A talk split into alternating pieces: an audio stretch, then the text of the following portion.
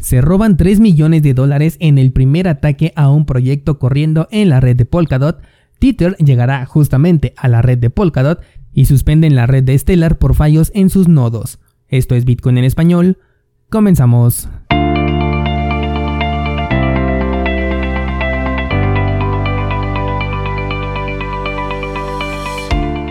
Hola, soy Daniel Vargas y esto es Bitcoin en español un lugar donde hablamos de la tecnología más revolucionaria desde la invención del Internet.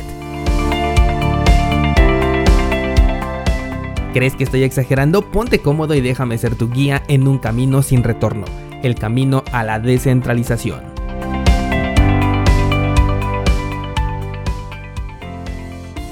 Bienvenidos descentralizados, hoy es miércoles 7 de abril de 2021 y lo primero que te sugiero hacer el día de hoy es pasar por mi Instagram.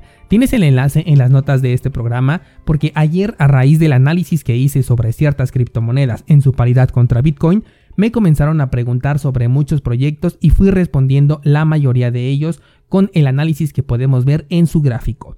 Te vas a encontrar con información muy interesante, muchas criptomonedas que me fueron preguntando y que a cada una de ellas les fui dando una respuesta.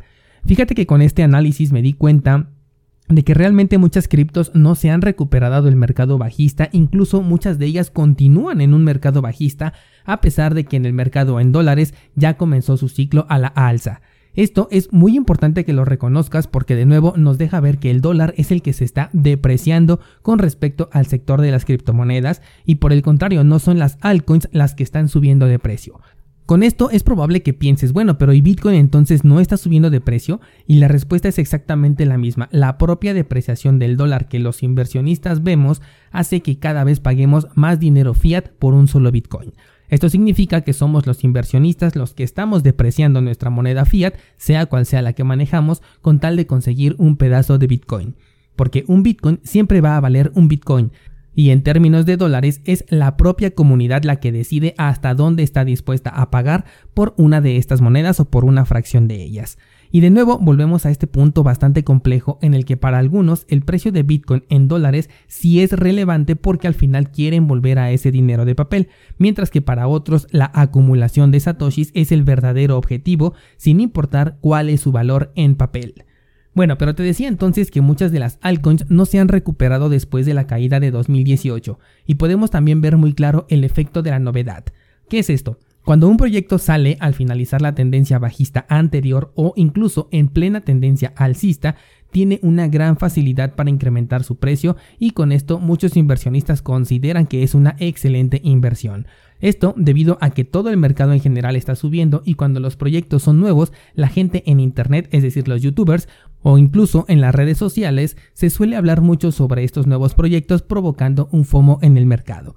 Un caso que ayer analicé fue por ejemplo el de NIO. Este Ethereum Killer fue muy popular en 2017, tuvo un incremento de 800% en tan solo 6 meses después de haber nacido. Esto en su paridad contra Bitcoin, pero después de la caída de 2018 el precio marcó mínimos cada vez más bajos. Primero en diciembre de 2018, luego en agosto de 2019 otro mínimo más bajo y por último en enero de este mismo año 2021 volvió a marcar un nuevo mínimo con respecto a Bitcoin. Así que como te podrás dar cuenta, desde que terminó el ciclo alcista de 2017, esta criptomoneda jamás se ha recuperado en su paridad contra Bitcoin, que es la que realmente representa una reserva de valor. Es como cuando las monedas fiat las comparan, por ejemplo, con el oro, Dentro de las criptomonedas debemos de comparar a estas mismas criptos contra el Bitcoin que es la reserva de valor. Y con respecto a ello nos podemos dar cuenta si un proyecto realmente está subiendo o por el contrario solamente es la depreciación del dólar la que nos da la apariencia de que esa criptomoneda está subiendo de precio. Ese es el efecto de la novedad. Como el proyecto ya no es nuevo y pocos están hablando de él, entonces el interés se va perdiendo y la moneda jamás se recupera. Todo puede pasar en el sector de las criptomonedas. Mañana podrían anunciar Neo 3.0, que por cierto no se ha dicho nada al respecto últimamente. Y esto podría hacer que el precio tomara un fuerte impulso. Pero fíjate descentralizado cómo las altcoins dependen enteramente de que se mantengan en constante desarrollo, de que siempre se esté hablando de sus proyectos y siempre se esté diciendo algo sobre su desarrollo. No importa si ese algo es un cambio menor, si es un cambio mayor o incluso si es una mentira. El punto es mantenerte siempre bajo los reflectores, siempre estar apareciendo en los medios de comunicación para mantener presente esa marca en nuestra memoria, porque no es casualidad que sigas viendo noticias sobre Bitcoin Cash, sobre Tron, sobre Ripple, sobre EOS, porque estas monedas saben perfectamente hacer mercadotecnia y de esta manera pueden no hacer nada, pero decirle a la gente que están haciendo algo simplemente para que no se te olvide que existen estas monedas. Esta es justo la razón por la que no invierto en proyectos recién salidos del horno, porque sí se pueden apalancar del crecimiento del mercado cripto y se le pueden conseguir bastantes ganancias, pero son fácilmente sustituibles y sobre todo, si dejan de hacer ruido, la gente se olvida de ellos.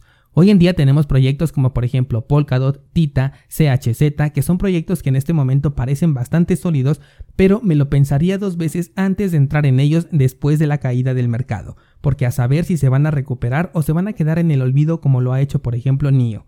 Recuerda que esto es en su paridad contra Bitcoin porque en términos de dinero fiat la misma divisa es la que se está devaluando y hace que cualquier cosa cueste más, incluso un kilo de azúcar, un refresco, las tortillas, cualquier cosa que quieras comprar incrementa su valor a ritmo acelerado con respecto a tu moneda fiat gracias a la devaluación.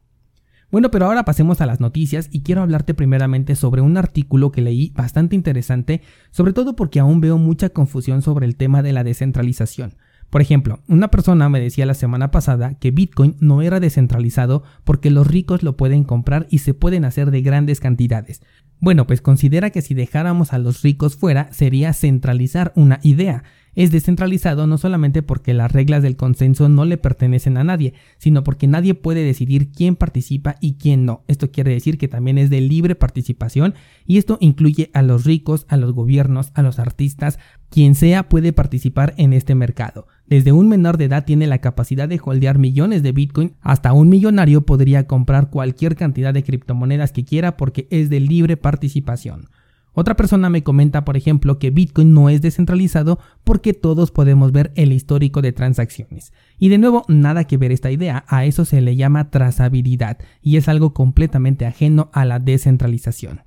Pero bueno, este contexto que te acabo de dar viene de un artículo que dice que una persona o empresa que lograra controlar el 100% del poder de minado de Bitcoin tardaría 600 días en reescribir la cadena de Bitcoin completa.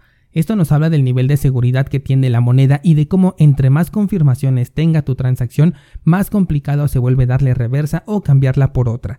Tan solo después de la primera confirmación, el poder de procesamiento que necesitas es tan grande que la gran mayoría de las veces no tiene ningún sentido intentarlo, porque el costo es altísimo y la probabilidad de éxito es prácticamente nula por lo que la relación costo-beneficio está completamente desbalanceada y es por eso que atacar a Bitcoin es algo que casi no se ve. En el artículo también se aclara el tema de la descentralización que comentábamos al principio de la nota. Descentralización significa que nadie puede cambiar las reglas del consenso. ¿Qué son estas reglas? Son cosas como por ejemplo que solamente existan 21 millones de monedas, que el bloque se confirme aproximadamente en 10 minutos, esto de acuerdo con la dificultad, em, también que el tamaño del bloque sea aproximadamente de un megabyte, etc. Con estas reglas del consenso, no importa si Elon Musk llega y compra 20 de los 21 millones de Bitcoin, porque este señor no podría cambiar esas reglas del consenso. Y eso es la descentralización, que no importa cuánto compres, porque tienes el mismo poder o la misma participación que una persona que apenas tiene 500 satoshis, por ejemplo. Recordemos que en el pasado muchos actores han querido cambiar estas reglas a su favor. Primero tuvimos a los de Bitcoin Cash que querían hacer una atrocidad con Bitcoin y obviamente no se lo permitieron. Ahora Bitcoin Cash es historia muerta. También tuvimos al CEO de Binance queriendo ponerse de acuerdo con los mineros de Bitcoin para obtener un beneficio personal debido a un hackeo. Si la red fuera centralizada, estos intentos de ataque hubieran sido muy peligrosos, pero como no lo es, entonces pasan desapercibidos y deja en evidencia qué tipo de actores son tóxicos para este sector y cuáles son sus verdaderas intenciones o de qué forma les gusta solucionar los problemas cuando algo se les sale de las manos, como en este caso el CEO de Binance. Pasando a otra noticia, Polkatron es el nombre del primer proyecto DeFi desarrollado en Polkadot en recibir un ataque exitoso. De este ataque se robaron 3 millones de dólares y nuevamente regresamos con los ataques a los proyectos DeFi. Esto gracias a una vulnerabilidad en el desarrollo del contrato inteligente que ofrecía los reembolsos. Aparentemente ya se tiene identificado al atacante y se ha escrito en redes sociales un mensaje dirigido en el cual se realiza la amenaza de publicar los datos de esta persona ante las autoridades de China en caso de no devolver el dinero. Esto porque es un ciudadano chino. No sabemos si realmente tienen estos datos o solamente es parte de la mercadotecnia que están haciendo. Pero lo que me sorprende es que tenemos a un desarrollador que hizo mal su trabajo y también tenemos a un usuario que decide hacer lo que la plataforma le permite hacer. Con esto, los desarrolladores que hicieron mal su trabajo y pusieron en riesgo el dinero de la gente no son juzgados por haber puesto en riesgo el dinero de sus inversionistas. Pero el usuario que hace lo que la plataforma le permite hacer, es decir, esto no fue un hackeo, sino fue un ataque respetando las reglas mal programadas de los desarrolladores, este personaje sí es perseguido porque está incurriendo en un acto ilícito. Es bastante controversial y la verdad es que no me coloco en ninguno de los dos bandos, pero resulta interesante ver cómo estos servicios DeFi mal programados han puesto en riesgo millones de dólares en inversiones de sus usuarios y ninguno de ellos ha recibido ni siquiera una amonestación por ello. Cambiando de tema, otra red que sufrió problemas es la de Stellar Lumens, la cual tuvo que ser detenida de forma parcial para evitar mayores complicaciones. Algunos exchanges incluso suspendieron la actividad con esta criptomoneda durante un tiempo debido a este fallo. No encontré eh, respuesta alguna de por qué ocurrió este problema, pero fueron varios nodos los que presentaron dificultades operativos al mismo tiempo. La red se recuperó poco después y ya está operando con fluidez. En redes sociales dijeron que había ingenieros trabajando y que la red seguía operativa, pero los problemas eran tan evidentes que incluso los mismos exchanges tuvieron que suspender actividades de depósitos y retiros con esta criptomoneda para evitar problemas con sus usuarios. Por último, descentralizado, la moneda estable de Tether tiene planeado llegar a la primer parachain existente en la red de Polkadot. Por supuesto que la red de prueba de Kusama también va a tener su propio desarrollo, ya que como sabes Kusama es la red de pruebas para todos tus proyectos, aunque como pudimos ver en el caso anterior del ataque a la red de Polkadot nos deja ver muy claro que de poco sirve tener esta red de pruebas si no se le somete a verdaderas pruebas.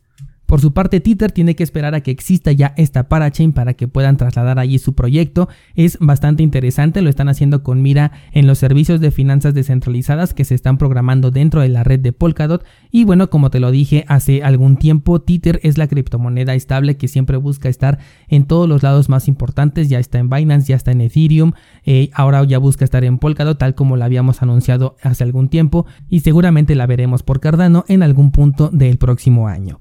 Y bueno, pues hasta aquí el día de hoy descentralizado. Hoy terminamos también con las ideas trading del el video de criptomonedas con valor menor a un dólar que podrían explotar. Vamos a cerrar este, este bloque con Silica, un proyecto muy interesante desde el punto de vista especulativo nada más. Así que te invito a que pases por cursosbitcoin.com diagonal ideas para que cheques este análisis y mañana seguimos platicando.